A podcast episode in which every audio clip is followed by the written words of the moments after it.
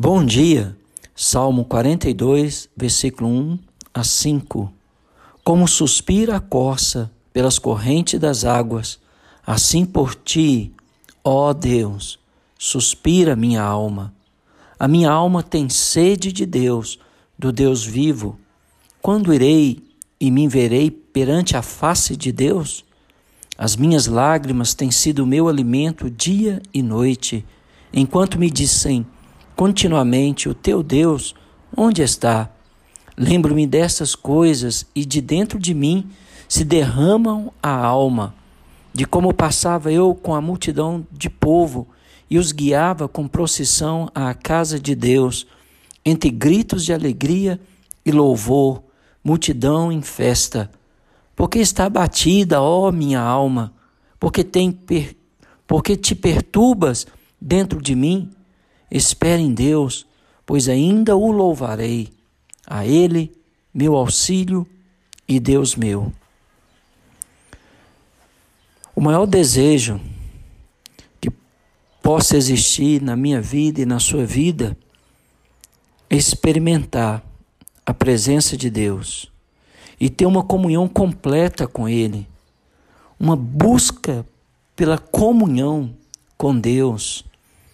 É mais do que aprender, ler, orar, instruir-se nas Escrituras. É ter um contato, uma comunhão profunda com o nosso Deus.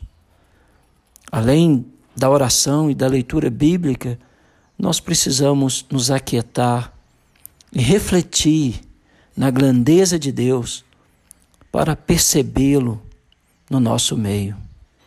Como a corça que suspira pelas águas correntes, nós devemos ansiar por Deus.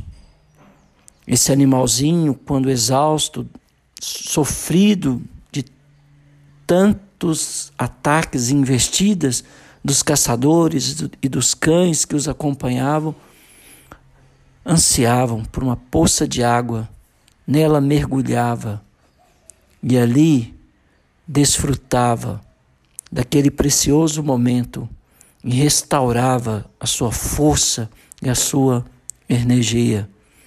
Assim, o salmista tinha sede de Deus ele realmente queria uma experiência real na presença do Senhor e não um mero aprendizado sobre Deus em livros sagrados. Ele realmente entendia que os livros são bons, o estudo é bem-vindo, a oração é boa, as boas obras são necessárias a santificação é indispensável. Mas um homem espiritual, ele anseia pela presença de Deus.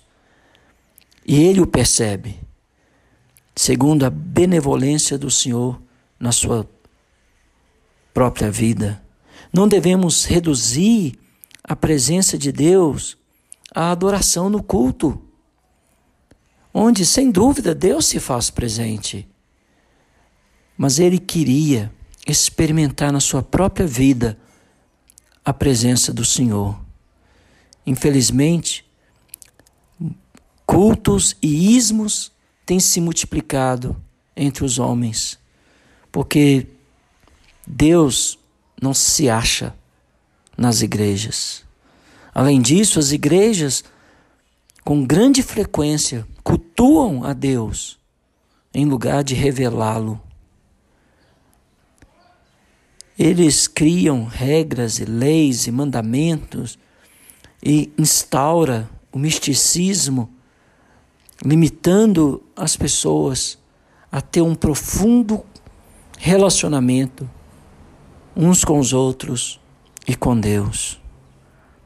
Nós devemos anelar pela essência da fé, Deus.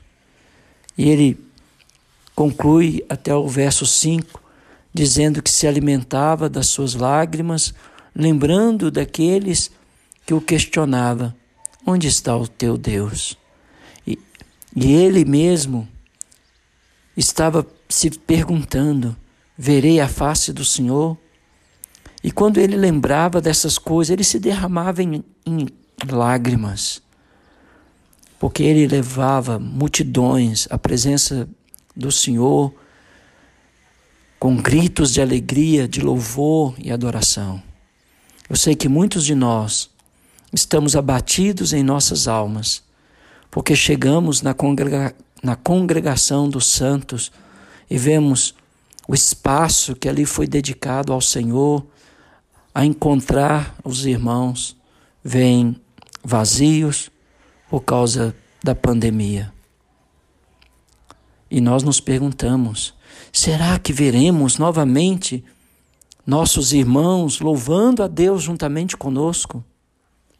E muitos, infelizmente, têm se perdido na escuridão da ansiedade, do medo, da incerteza. Volte, meu irmão, volte a olhar para o alto, volte a olhar para Deus, volte a buscar a presença do Senhor e nada e ninguém te separará do amor de Deus, de Cristo e da comunhão dos santos. A alma do salmista estava abatida e perturbada, como as nossas estão. Eu falo dos pastores, dos presbíteros, dos missionários, dos pregadores, dos evangelistas que anseiam novamente de ver a casa do Senhor cheia de adoradores que o adoram em verdade, em espírito, e não apenas pessoas que cantam uma meia dúzia de cântico, mas homens e mulheres, jovens e crianças, famílias inteiras que desejam ardentemente a presença do Senhor, não apenas no culto, mas todos os dias da sua vida. Que Deus te abençoe.